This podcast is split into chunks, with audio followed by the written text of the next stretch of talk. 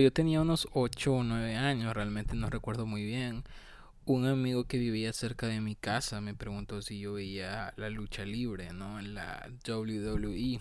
Y yo le dije de que no, que, que jamás la había visto. Y me dijo, ah, mira la que es muy divertido, no sé qué. Y recuerdo que el primer evento de WWE que vi fue The Great American Bash 2008. Lo pasaban en El Salvador en el canal 5. Y recuerdo que tuvo peleas bastante buenas. No me recuerdo a fondo, pero creo que peleó Batista contra CM Punk en ese evento. Eh, pero de la pelea que sí me acuerdo fue de la de John Cena contra JBL, que fue una lucha de en un parqueo, ¿no? Con carros y cosas así. Y la cuestión que les estoy contando todo esto es porque yo cuando tenía esa edad, eh, yo juraba que la WWE era verdad, o sea que las peleas eran reales, que de verdad se golpeaban, que de verdad habían rivalidades. Y me enojaba mucho con mi papá y mi hermana porque ellos siempre me decían que no, que la WWE era una mentira y que todo era una farsa. Yo le decía, ¿cómo van a creer que es una farsa? Si mire, se está golpeando, cuando el chico está saliendo se está agarrando el cuello porque le duele. Y bueno, lo dejé de ver la WWE como a los 13, 12 años. La, lo abandoné, ¿no? Esa, esa afición, porque sí, pasé unos 4 años que me gustaba mucho y veía los WrestleMania y era como un evento súper importante para mí. Eh, recuerdo que el primer WrestleMania que vi fue WrestleMania 25 y para mí personalmente es eh, de los mejores WrestleMania. Pero supongo que es porque fue el primero que vi. No puedo ser realmente objetivo y decirte si es verdaderamente un gran eh, WrestleMania. Para mí lo fue, la escenografía fue genial, la lucha entre Shawn Michaels y Undertaker es para mí de las mejores de, de la serie de, del enterrador en, en, WrestleMania y también me recuerdo con mucho cariño de la entrada de John Cena, ¿no? Esa, esa entrada al estilo de Eminem Slim Shady con todos sus con todo su, su, su uh, pandilla de John Cenas y recuerdo de que fue un evento que disfruté mucho, ¿no? Eh, pero sí, mi papá siempre me molestaba mucho y le gustaba, uh, le gustaba que yo me enojara diciéndole que la WWE era cierta, ¿no? Y después como a los 12, 13 años eh, dejé de verla, ¿no? Como creo que fue como a los 14 años que yo pues dejé de verla, me empezó a aburrir porque los que los que ven uh, WWE saben que por ejemplo, cuando tú ves un Raw o un SmackDown, hay demasiados anuncios, casi la mitad del programa es puros comerciales. Y eso a mí me aburría, la verdad, mucho, ¿no? Y entonces lo dejé de ver, ¿no? Porque aparte ya no tenía quizás el mismo tiempo de ver eh, dos programas que eran Royal SmackDown de tres horas cada uno, o sea, dos veces por semana, ¿no? Ah, allá por el año 2016 lo volví a ver, lo retomé, traté de ver un poco más eh, de lucha y notaba algo extraño, notaba como que los puños que se daban no parecían reales y los movimientos parecían como orquestados, ¿no? Y veía que las historias y las rivalidades un poco exageradas, ¿no? Y fue ahí donde me di cuenta en YouTube y empecé a ver videos donde pues sí hablan que la WWE en efecto no es real. ¿eh? y incluso hay un término llamado kayfabe, no sé si se pronuncia así, pero que quiere decir que es un um, un como evento que sea en, eso es, esto es en lucha libre es como una representación en un escenario que se trata de vender como real pero que realmente es falso no y eso es lo que básicamente WWE hace. Esto no le quita mérito, es como ir a ver una obra de teatro, es como ver una película y es súper entretenido. A mí hasta ahora pues me sigue entreteniendo. Ahora más que nada veo casi solo los pay-per-view porque el Raw y SmackDown de verdad es que me aburre un poco, pero los pay-per-view sí los veo. Y, y, y sí, esa fue la historia con WWE, ¿no? Y eh, incluso hay un, hay un video en YouTube, ustedes lo pueden buscar, pongan Triple H eh, WWE falsa, algo así, y les va a saltar un video en donde Triple H está como en un programa que ustedes pueden encontrar en WWE Network también, donde él está enseñando cómo tirarse y está hablando sobre cómo lo que ellos hacen es contar una historia con sus cuerpos. Entonces es bastante chocante para una persona que creyó y que creció pensando que la WWE era cierto, de repente encontrarte con esto en YouTube, ¿no?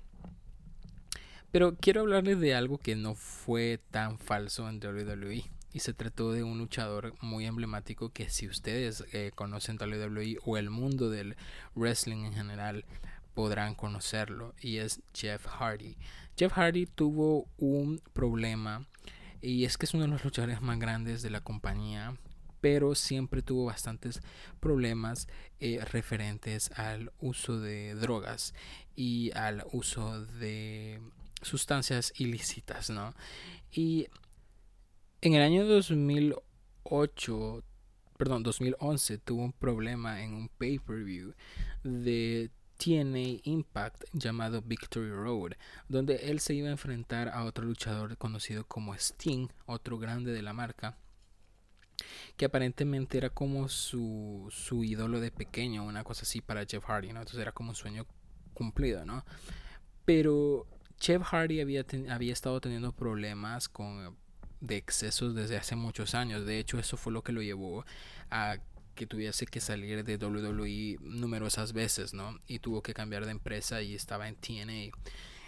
Eh, lo que sucedió en este pay-per-view llamado Victory Road fue que Jeff Hardy, pues la pelea estaba entre él contra Sting y cuando el tema de entrada de Jeff Hardy empezó a sonar, él no apareció, pasaron unos 40 segundos tal vez, y Jeff Hardy no simplemente no salía a la escena. De repente salió con una cara pues bastante perdido, ¿no? Como que no entendía lo que pasaba o como que estaba un poco fuera de sí, ¿no? Eh, casi se cae al tratar de subir al escenario, se, casi se cae de las, de las gradas que lo llevaban al ring y de ahí como él hace un famoso como saludo que se sube a uno de los de las esquineras eh, dudó mucho en subirse y al bajarse tuvo mucho cuidado no se notaba que estaba bajo efectos pues de sustancias ilícitas y se miraba muy mal se miraba muy fuera de sí. Luego entra Sting al escenario el árbitro hace una seña diciendo de que eh, Jeff Hardy no está bien, ¿no? Se comunica con la parte de atrás, porque, bueno, ustedes los que saben de lucha libre saben que los, los referees no solo están ahí para contar uno, dos, tres, sino que están para comunicarse algún problema entre el ring y entre la parte de atrás, el backstage.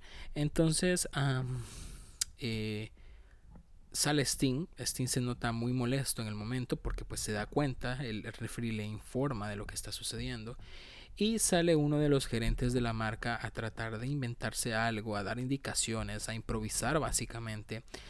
Y resulta que Jeff Hardy, pues sí, obviamente estaba bajo influencias de, sustancias ilícitas. Y eh, como pueden sacar a lucha, Sting le hace un, un movimiento rápido y lo tiende y lo fuerza que pierda. Jeff Hardy se, muestra muy confundido porque no entiende lo que está pasando. Pues claro, está bajo sustancias de, está bajo efectos de sustancias. Y eh, Sting logra más o menos desviar la atención de Jeff Hardy, pero simplemente todo el público se da cuenta. TNA día después tiene que pedir disculpas porque claro, es un evento que están viendo niños, está viendo gente de toda de todas las edades y ver que una de tus estrellas más grandes salga infectado al ring a presentar un evento y peor que era un main event, o sea, era el evento principal de la noche. Los fans estaban muy molestos, y tuvo que dar mucho dinero de vuelta por la gente que había comprado el pay-per-view y fue un completo, completo problema. Pasaron cuatro semanas al parecer y Jeff Hardy eh, no aparecía después del evento y cuando por fin la empresa logró contactar con él, lo mandaron a rehabilitación. Eh, que es lo que muchas empresas como WWE también había tratado de hacer desde hace varios años, pero Jeff Hardy jamás había cedido. Entonces en ese momento de su carrera eh, suceden muchas cosas extrañas en la vida de este luchador, llegando al punto que él incluso sube un video, un video se hace viral, alguien más lo sube, en donde él está hablando mal e insultando a CM Punk, que es otro luchador, ¿no? Y Jeff Hardy incluso en una de sus, en una entrevista reciente dijo de que ese fue el momento más oscuro de su carrera, ¿no? Y básicamente nosotros podemos ver como el momento en que Jeff Hardy toca fondo, ¿no? Cuando lo mandan a rehabilitación. Y, y vemos como Jeff Hardy cae al punto más bajo de su carrera.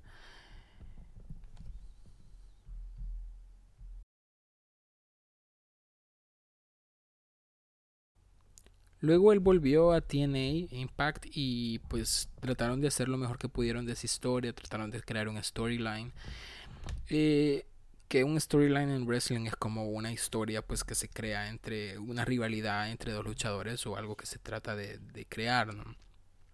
Y años más tarde, en WrestleMania 33, Jeff Hardy junto a su hermano Matt Hardy volvieron a WWE, a su pues, hogar, y fueron recibidos muy bien por el público, ¿no? Y la moraleja de todo esto podría ser que incluso el momento después de tocar fondo, tú aún puedes decidir si salir del fondo, si levantarte o si quedarte ahí, ¿no? Si quedarte en lo más bajo de tu carrera, porque para Jeff Hardy su carrera pudo haber terminado ahí en ese momento. Eh, nadie hubiera dicho que eso era injusto porque él mismo se lo había buscado. Sin embargo, la compañía de TNA lo apoyó hasta el final, hasta que él pues resurgió, ¿no? Y volvió a darlo más de él y hasta ahorita está pues en un momento muy bueno de su carrera en WWE. Eh, sin embargo, yo hace, hace bastante tiempo escuchaba un podcast llamado Dos Nombres Comunes, donde eh, uno de los eh, presentadores es José Madero de, Panda, ¿no? Y él decía que porque nosotros como sociedad a veces tomamos de ejemplo gente que ha llegado o ha caído hasta el fondo, ¿no? Que ha tocado, que ha tocado lona, como dicen, para, para crear inspiración, ¿no? Y él dice, está bien, está bien para gente que probablemente ahorita esté en las drogas y que posteriormente esto le sirve para decir, tú puedes salir de ahí, pero ¿por qué los ponemos como ejemplo a la sociedad en general? ¿Por qué no poner de ejemplo a gente que jamás ha caído en eso, ¿no? Y yo creo que en parte tiene que ver porque nosotros vemos como, como guerreros a la gente que logra salir de esos lugares tan oscuros. Por ejemplo, Jeff Hardy, el que logró salir de ahí, no, no es un lugar fácil mucha gente cuando cae a, tan bajo en sus vidas terminan pues suicidándose, quitándose la vida o simplemente resignándose a seguir viviendo una vida bastante bastante por los suelos. También hay otro ejemplo de el guitarrista que también les comenté en el episodio pasado llamado Charlie Parra. Él es un eh, él es un guitarrista, un músico de Gibson, es decir, que Gibson lo patrocina por medio de su marca Kramer. Tanto es así que Charlie Parra recientemente sacó una nueva línea de, de guitarras, ¿no? Eh, no recuerdo muy bien el modelo, pero es una guitarra tipo Flying V y eh, se la sacaron, ¿no? Y él en un, en un video de su canal explica la historia de cómo fue que esto sucedió, ¿no? Y él explica de que él tuvo que, al principio cuando lo contactaron, creo que fue en el 2008, él no tenía proyectos, no tenía giras, no tenía redes sociales. Eh, eh, para darle algo de vuelta a Kramer, ¿no? A, la marca de guitarras para que ellos pudieran pues patrocinarlo, ¿no? Después él empezó a ganar seguidores, empezó a tocar con un montón de bandas famosas y empezó a viajar por todo el mundo. Y años después Kramer eh, lo contacta, ¿no? Pero él cuenta de que cuando él estuvo tocando en una banda canadiense, él tuvo muchas giras con ellos y fueron a varias partes de Europa, Canadá, Estados Unidos pero eventualmente las, la banda, pues ellos terminaron, él terminó separándose de la banda por algún motivo y dice que en ese momento él cayó en el punto más bajo de su carrera y él cuenta que cayó en muchos excesos, ¿no? Excesos de nuevo de sustancias ilícitas y es bastante curioso ver, es curioso ver cómo estas caídas a, a la lona pueden hacer que una persona reaccione tanto para sacar lo mejor de sí. Porque ahorita Charlie Parra está quizás en el mejor momento de su carrera, o si no el mejor, por lo menos está eh, muy alto. Es un artista internacionalmente conocido que ha tenido bastante éxito con su canal de YouTube y con todas sus bandas que toca. Toca con Difonía, toca con Masacre, toca, con esta banda canadiense. Entonces es bastante impresionante ver cómo alguien puede pasar de estar tirado en el suelo, eh, de verdad derrotado por, por las drogas, por los vicios y por las eh, cuestiones de esta vida y poder resurgir, ¿no? Él siempre dice de que estaba en su decisión el salir de ahí abajo, el quedarse ahí tirado o el levantarse y, hacer algo mejor, ¿no? Y creo que todos podemos tener ejemplos así en, en, la vida, tal vez no tan extremos, pero sí quizás momentos en los que nos hemos sentido bastante por los suelos, ¿no? Y es importante siempre salir de ahí. Yo creo que la manera más fácil de salir de ahí es con ayuda de Dios, ¿no? Muchas veces nosotros, o la gente, a la sociedad le, le gusta dejar el factor de Dios afuera, pero para mí en particular es una de las formas más eficientes de salir de un momento oscuro de tu vida o un momento en el que tú crees que no hay esperanza para ti.